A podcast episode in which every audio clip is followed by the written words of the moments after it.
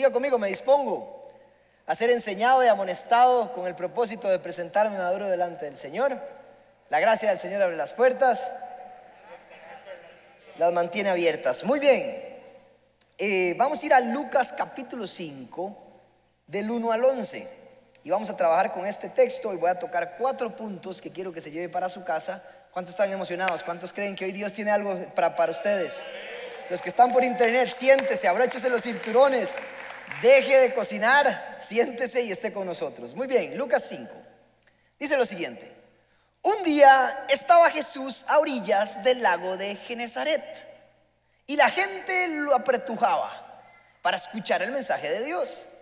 Entonces vio dos barcas que los pescadores habían dejado en la playa mientras lavaban las redes. Subió a una de las barcas que pertenecía a Simón y le pidió que la alejara un poco de la orilla. Luego se sentó y enseñaba a la gente desde la barca. Cuando acabó de hablar, le dijo a Simón, lleva la barca hacia aguas más profundas y echen allí las redes para pescar. Maestro, hemos estado trabajando duro toda la noche y no hemos pescado nada, le contestó Simón. Pero como tú me lo mandas, echaré las redes. Así lo hicieron y recogieron una gran cantidad, tan grande de peces, que las redes se les rompían. Entonces llamaron por señas a sus compañeros de la otra barca para que les ayudaran. Ellos se acercaron y llenaron tanto las dos barcas que comenzaron a hundirse. Al ver esto, Simón Pedro cayó de rodillas delante de Jesús y le dijo, apártate de mí, Señor, soy un pecador. Es que él y todos sus compañeros estaban asombrados ante la pesca que habían hecho. Como también lo estaba Jacobo y Juan, hijos de Zebedeo, que eran socios de Simón. No temas, desde ahora serás pescador de hombres, le dijo Jesús a Simón. Muy bien, la enseñanza que preparé hoy se llama Sin Límites, es para su vida, así que voy a tocar cuatro puntos, como les dije, y voy a empezar con una introducción y recordándoles que a través de, de mi vida he visto mucha gente recibir a Cristo.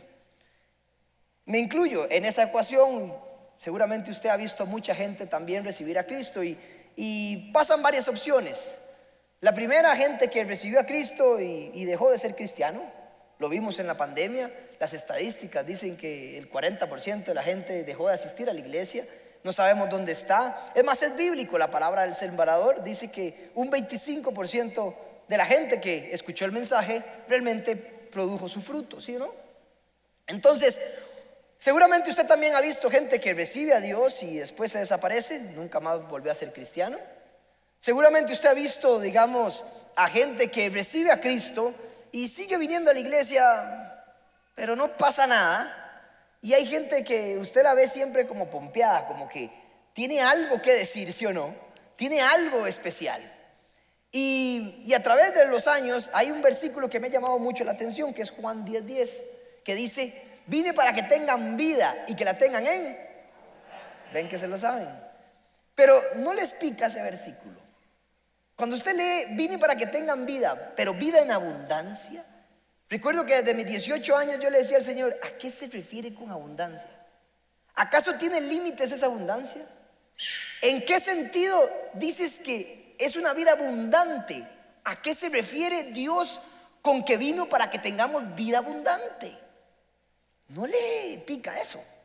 A mí sí, toda la vida me ha picado.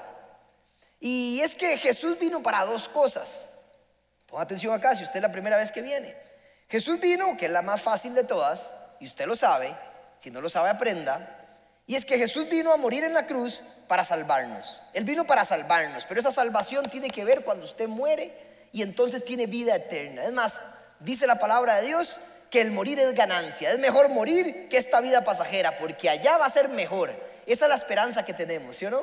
Qué, delicia ser cristiano. Tengo amigos que no creen y que les vale, no saben para dónde va. Pero usted y yo, los que creemos en Jesús, Jesús vino para que usted sea salvo, para que usted tenga esperanza, no tenga miedo a la muerte, porque sabemos que hay algo mejor después. ¿Ok? Pero Juan 10 también nos revela el segundo objetivo a lo que vino Jesús. No solo vino para salvarnos, sino que vino para que tengamos una buena vida aquí. para que usted viva bien, para que usted viva pleno, para que usted viva lleno. Y entienda esto, como Él es el creador de todas las cosas, Él sabe qué es lo que usted necesita. Entonces Él puso límites, Él puso un camino y dijo, si usted vive de esta manera, va a tener una vida abundante, pero ese camino no tiene una cerca. Es una raya imaginaria casi, usted puede brincársela. Por eso dijo, he aquí que nos dé la posibilidad de escoger entre el bien y el mal, entre la luz y la oscuridad. Escoja, usted escoge su vida. Si usted se desvía para acá, va a estar con estrés, va a estar con ansiedad, va a tener desesperanza. Pero si usted vive acorde a lo que yo le puse, va a vivir una vida abundante. ¿Usted sabe lo que es el pecado? El pecado no es que el Señor se enojó y lo puse para, para hacernos la vida difícil. El Señor nos vio y como nos da libertad, Él vino un día y dijo, es por aquí. Y el pecado, ¿sabe qué significa? No dar en el blanco, es desviarse nada más. Y, Dios no se enoja y ya no lo ama, no. El Señor lo sigue amando. Es más, vino por amor, vino para decirle, hey, yo sé lo que usted necesita. Yo sé cómo hacer que usted sea pleno, porque yo lo hice a usted. Y es por aquí, pero haga lo que quiera. Escoja usted.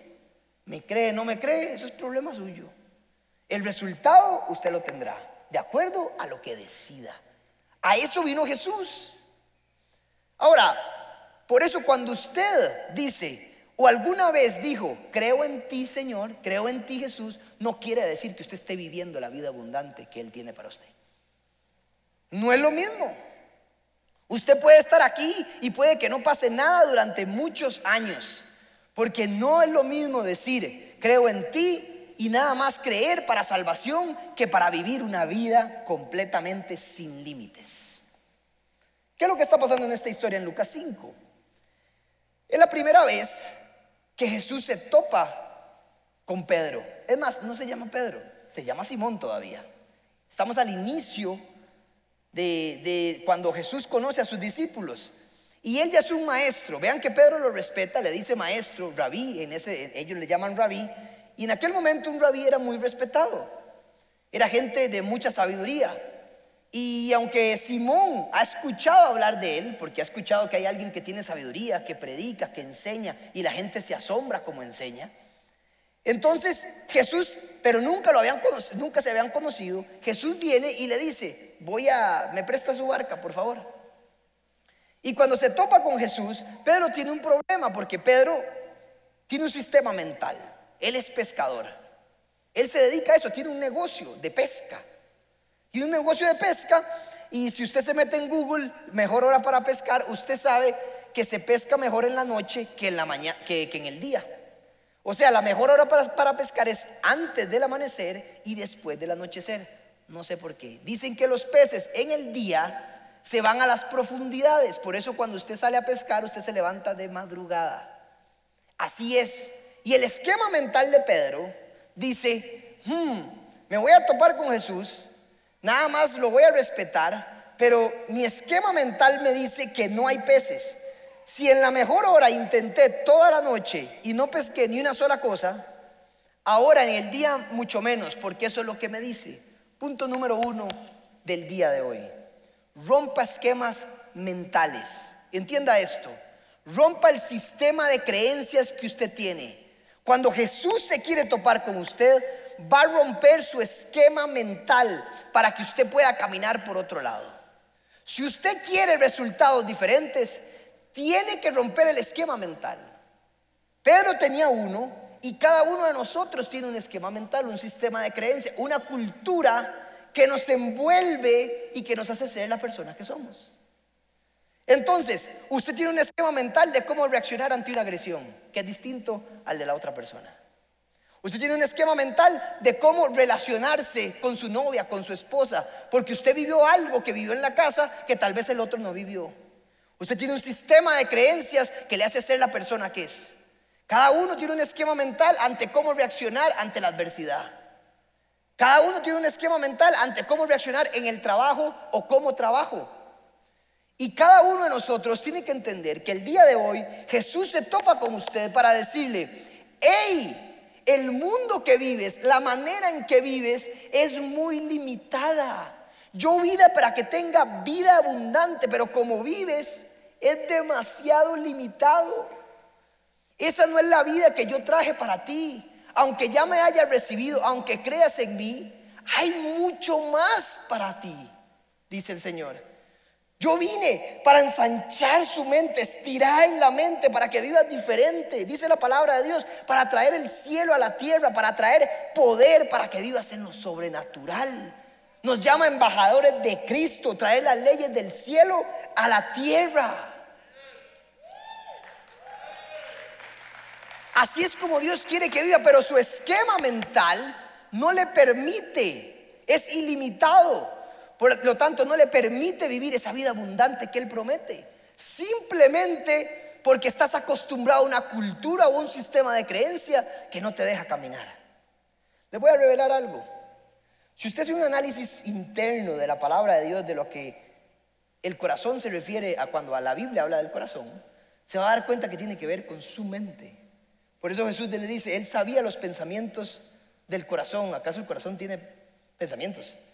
No seamos ingenuos. Cuando la Biblia habla del corazón, no es esto que bombea. Tiene que ver con algo interno. El corazón de la Biblia piensa, siente, se emociona. Tiene que ver con lo que usted piensa. Por eso Pablo lo entendió y dijo, cambie su manera de vivir para que cambie su manera de pensar, para que cambie su manera de vivir, dijo. Meta conceptos, rompa primero esquemas de lo que hacía rompa esquemas y meta conceptos nuevos para que usted avance. Haga cosas distintas para que espere resultados distintos. Es lógico. Pero qué difícil es romper el esquema mental de cómo he vivido toda mi vida. Dicen los expertos, tenemos 20 años de estudiar el cerebro. Desde el 2000 estamos haciendo escaneos. Y dicen que el cerebro y nosotros, nuestro esquema mental se va a retorcer, incomodar, una luz de alerta cuando usted empieza a hacer algo distinto. ¿Por qué? Porque su cuerpo quiere volver a lo familiar. Pero si usted quiere hacer algo para hacer un hábito, requiere de esfuerzo, te va a cansar, te va a doler, ¿sí o no? Es más, sus amigos le van a reclamar seguramente. Le van a decir, ya no eres el mismo. Claro, porque ya no hago las cosas que hacía antes. Ahora actúo de esta manera porque hoy en Comunidad Paz decidí actuar diferente, empezar a ser diferente para ver resultados distintos en el futuro. No limite la abundancia que Dios tiene.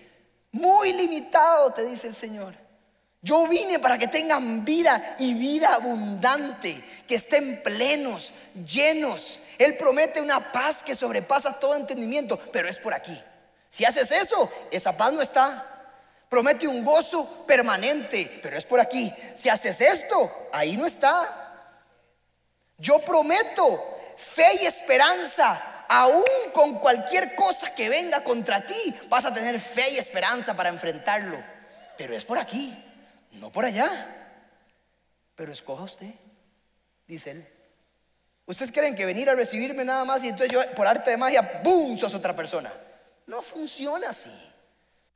Pedro se estaba topando con Jesús, iba a romper su esquema mental, le iba a decir, Pedro, tire las redes allá. Y le dice, maestro, ya intenté toda la noche.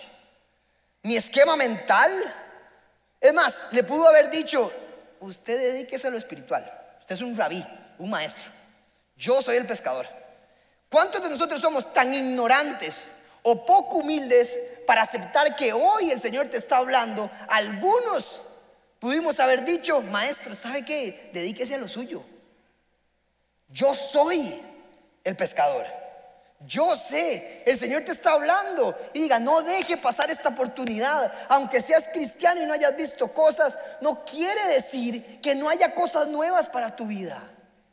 Lo que has vivido hace dos años, cinco años, no importa. Hoy hay algo nuevo, dice, no limite lo que tengo. Hay un potencial espectacular para cada uno de ustedes. Y no se imaginan lo que tengo. Es lindo, ¿verdad? Entonces, tenemos, punto número uno, rompa esquemas mentales. Te va a costar, porque Pedro estaba lavando las redes. Lavar las redes significa aquel que se rindió, aquel que ya la cultura le dice, no es normal, Yo ya no puedo cambiar lo que soy. Yo ya no puedo ir por otro lado. Mi matrimonio está así, es irreparable. Mis amistades son irreparables, mi conducta es irreparable. Ese es el que está lavando las redes. Pero Jesús se topa con usted y le dice, hoy vengo a romper esquemas mentales. Hoy vas a hacer ver cosas que nunca has visto. Hoy es el día para cambiar, para decidir cambiar. Hoy vengo a ayudarte. Yo sé que no tiene sentido lo que te estoy diciendo, pero vas a ver peces allá. Vas a ver algo nuevo. Rompa esquemas mentales. La Biblia, cuando habla de corazón, tiene que ver con su mente. Renueve su mente. Usted dice, renueve mi corazón. Es renueve su mente, su manera de pensar. Eso es lo que está diciendo usted. Te entrego mi corazón, dame un corazón limpio. ¿Sabe qué le está diciendo? Dame una mente limpia. Dame una mente renovada, una forma de pensar distinta. Eso es lo que le está diciendo. Punto número dos. Jesús le dice algo interesante y le dice, Pedro, no es aquí, vamos a ir a lo profundo. En las aguas poco profundas no vas a encontrar peces. ¿Cuántos de nosotros hemos recibido a Cristo o venimos a la iglesia, pero lo único que hacemos es venir una vez a la semana? El Señor le dice, ahí no vas a ver peces. Aunque seas cristiano, las peces están en lo profundo. Métete adentro, métete hasta el fondo. Si ya lo hiciste, hágalo trompuda. Vaya con el Señor, conózcalo para que viva esa vida abundante. No limite lo que usted es, vaya hasta lo profundo, le dijo. No es en aguas poco profundas, ahí no hay peces. Pero Señor, hay que volver a agarrar las redes, después hay que volver a lavarla. Sí, pero tienes que hacerlo, tienes que creerle a Él. Pero tienes que remar a lo profundo. Allá están los peces, dijo. Vaya a lo profundo. Lo que usted ha visto no es ni cerca de lo que el Señor tiene para usted. Pero tienes que remar y tienes que ir a lo profundo. Métase. Algunos le van a decir, qué pandereta anda. ¿Qué necio usted con eso? Pero allá usted, ¿a dónde quiere llegar? ¿Sabe cuál es el límite de la abundancia? Usted porque Él nos hizo coherederos con Jesucristo. Todas las cosas que Él me dio están para ustedes. ¿Y usted cree que es lo que usted vive? Yo no quiero ser el tonto que una vez morí y dije, ¿cómo me perdí de todo lo que podía hacer? O de vivir tan pleno y tan lleno. ¿Para qué tanta desesperación? ¿Cuántas veces me enojé? ¿Cuántas veces peleé? ¿Cuántas veces si había una vida abundante, pero fui el tonto que nunca le creí de que Él se podía topar conmigo y podía cambiar el rumbo de mi vida.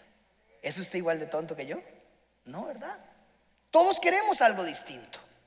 Entonces, vaya a lo profundo.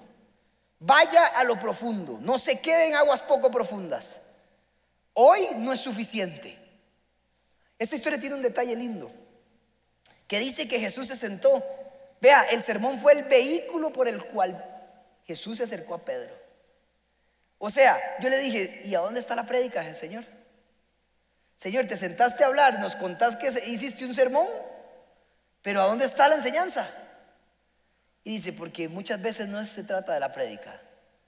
Este pasaje se trata de Pedro. Y el Señor me dijo, dígales que este pasaje se trata de usted. No es de lo que yo diga, no es de un día, es un proceso. Por lo tanto, se trata con usted. Deje de codiar a su esposa o al amigo. Esto es para usted. Esto es para usted también. Tiene que ver con usted. Hoy nadie se salva. Todos tenemos esquemas mentales que romper. Todos tenemos que ir más profundo. Porque hasta donde llegues, ahí va a ser tu límite. Vida una vida sin límites con Cristo. Créale. Ese detalle tiene que ver con usted. Es con Pedro, dijo Jesús. No se trata del sermón. Allá usted, si tiene la madurez para decir y hacer el análisis interno de hoy me están hablando o es para otra persona. Allá usted si lo cree o no. Pero hoy el Señor preparó algo para usted. Para cambiarte, para llenarte, para renovarte. Punto número dos, vaya aguas profundas. Punto número tres. Punto número tres es interesante, Porque Pedro no recibió los peces, ponme atención, por ser una buena persona o por mala persona. Pedro no tuvo un resultado. El resultado de la pesca no fue por lo que él había hecho. Fue simplemente por obedecer. Punto número tres, obedezca al maestro. Si usted ha tenido una vida destrozada, si usted el resultado que ha visto hasta hoy no es positivo, no importa, no se trata de lo que usted es ahora, se trata de lo que Él es y puede hacer en usted. Se trata de que Él hoy se topa con usted. No importa su pasado, no importa. No era por lo que había hecho Pedro, por lo bueno que era, no era. Pedro era un enojón, tenía sus pecados, era necio. Pero Jesús no le importa eso. Jesús solo necesita obediencia. Vaya pesque, como les dije antes, Pedro pudo haber dicho, busque otra persona. Y Jesús que hubiera dicho, no puedo hacer nada con un corazón que no quiera disponerse. Voy a otra barca. ¿Es usted Pedro? Aun cuando le cuesta creer, aun cuando su estructura, su cultura, su, lo que ha vivido no le permite creer, pero va a obedecer. Ahora dice, qué fácil para Pedro, porque se le presentó Jesús. A mí no se me ha presentado Jesús. Jesús ya se presentó. Le dejó sus instrucciones y todo para obedecer en su palabra. Eso que usted canta es su palabra. Todas las promesas, miles de promesas están en su palabra de Dios. Instrucciones, principios de vida para que usted viva tal y como Él dijo. Obedezca y empezará a haber una pesca que se le romperán las redes. Solo tiene que obedecer, no importa cómo usted ha sido. Solo tiene que creerle y obedecer. Está bien, voy a tirar esa red ahí. Y hay un detalle interesante, la nueva versión internacional dice redes. La leo porque es más amigable, pero interesante la palabra es singular. Pedro medio le creyó a Jesús. Echó una red, no echó redes. Y cuando llegó por no haber creído, desaprovechó una gran pesca. Él echó una red porque estaba rendido. Y por si acaso, le voy a creer a este mal, pero no voy a echar todo el asador. Voy a echar una. Y cuando vio se le estaba rompiendo. Y no pudo recoger lo que tenía que recoger por no haber creído. Métase a lo profundo, pero créale. Eso que está escrito en la palabra de Dios, que Él te va a levantar, que te dará fuerzas, que nunca te cansarás, créale. No diga, es para aquel, para el pastor, es para usted. Él te va a renovar. Eche todas las redes. ¿Por qué sigue creyendo que es para otros? Todas las promesas son para usted. La pregunta es si usted tiene la capacidad para aceptarlas y vivirlas, e ir hasta lo profundo y, y meterse en su gracia, en su perdón. ¿Para qué vives sin perdón? ¿Para qué vives en pleitos? ¿Para qué vives con tantas cosas que te alejan? Recuerde esto, una nueva casa no hace un nuevo matrimonio. Si tienes una nueva casa, pero mete a las mismas viejas personas, tendrás la misma vieja experiencia. Si compras un carro nuevo, pero metes al viejo hombre, la misma vieja experiencia tendrás. Lo que cambia al ser humano es la mente, es desear renovar el corazón, una manera de pensar, ser obediente al Señor, ir a lo profundo, esos tres puntos, apréndaselos y tendrás redes a reventar. Les voy a contar una historia. Yo cuando, ustedes saben que soy ingeniero civil y saqué una maestría para administración de empresas, yo jamás me imaginé trabajando en una iglesia. Es más, el Señor me cayó mis palabras porque cuando veía a mis papás que están aquí sentados, a veces yo no me daba pereza venir a la iglesia. Y decía, no, pues eso es para panderetas. Qué polada ser el pastor. Heme aquí. Pero bueno, pero siempre me dio vergüenza ser cristiano. O al menos decir, algunos amigos míos me molestaban. Recuerdo uno que me decía, pandereta, eh, y por inmaduro, por falta de carácter. Me da vergüenza. La cuestión es que luego de mi secuestro empecé a cambiar mi vida, yo les he contado. No era la persona perfecta, pero estaba como aquí y como allá. Y duró un proceso a través de la vida para que yo tomara decisiones correctas, para poder vivir esa vida abundante que aún no la vivo ni, ni cerca. Pero cuando estaba con él algo pasaba. Yo me entraba una pasión por la iglesia, me entraba una pasión por los jóvenes. Cuando estaba acá era el más apasionado de todos. Y yo soy igual aquí que afuera. Pregúntele a mis amigos. Cuando toco canciones, estoy aquí, pa, voy a un concierto. Y después dije, ¿y por qué con Cristo no? Si soy hacia afuera, ¿por qué no aquí? Y soy apasionado. Y y una vez le dije a Doña Flora, Doña Flora, no sé si acuerdan, y a Don Ale, oremos por todos los lotes de aquí. Nosotros vamos a crecer tanto, vamos a impactar no solo a la comunidad, a Costa Rica, decía yo. Y yo creía, tenía un sueño. Y cuando me llamó al pastorado, empecé a predicar acá. Y de repente se vino la pandemia. Y le dije a ahora sí estamos locos. Porque así como predico ahora estaba a las sillas, así yo. Imagínense. Y yo soñando con los jóvenes y yo le decía a mi equipo, vamos a impactar el país, vamos a impactar las escuelas, vamos a impactar a los jóvenes, porque yo sueño con 40 años de aquí en adelante con un presidente extraordinario, con municipalidades buenas, con gente que lidera, capaz de hacer agentes de cambio, pero buenos, casados, matrimonios, hijos, familias educadas con valores. Y yo sé que usted lo quiere también. Y era algo que estaba en mi vida, no le estoy exagerando.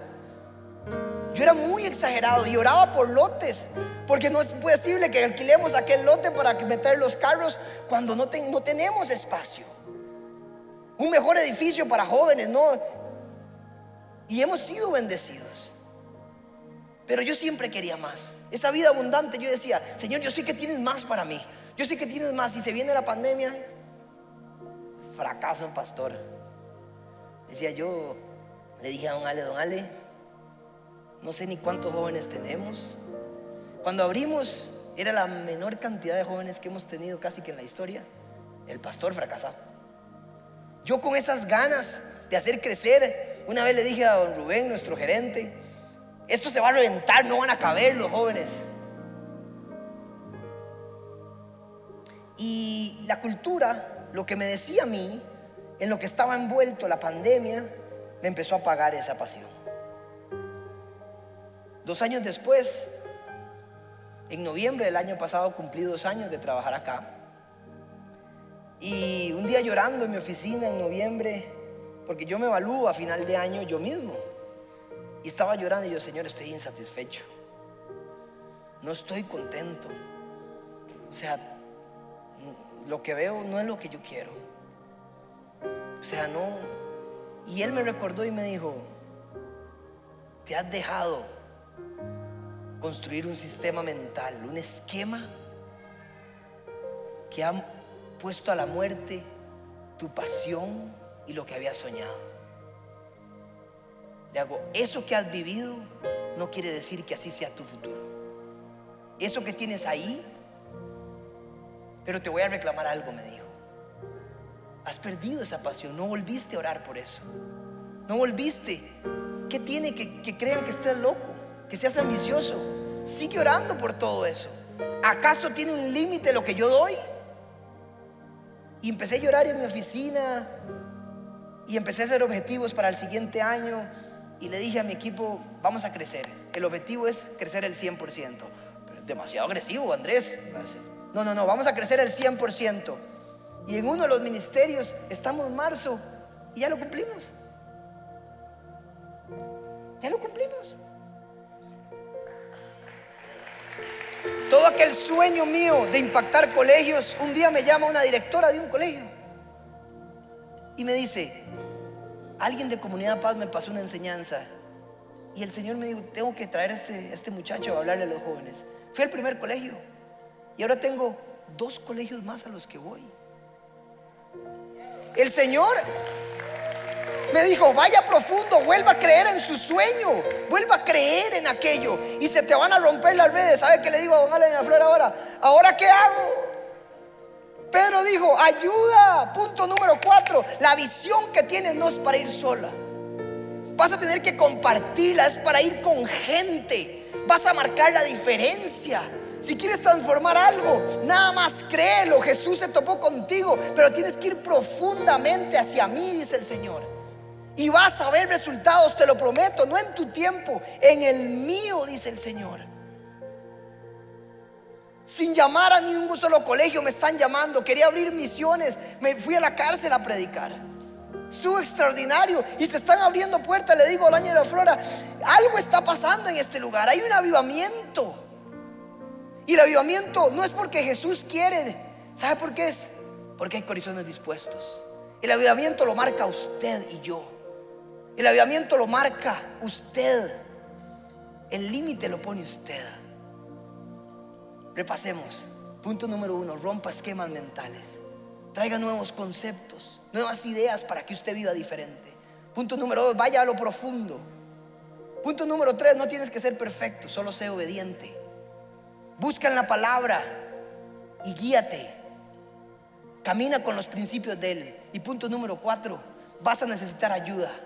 No vayas solo. Solo no vas a poder. Únete con gente que comparte lo que estás haciendo. Mi matrimonio es lo que es porque mi esposa comparte estas mismas creencias. Es imposible caminar con alguien que no piense igual a uno. Es imposible hacer un negocio, emprender cuando alguien tiene otros valores.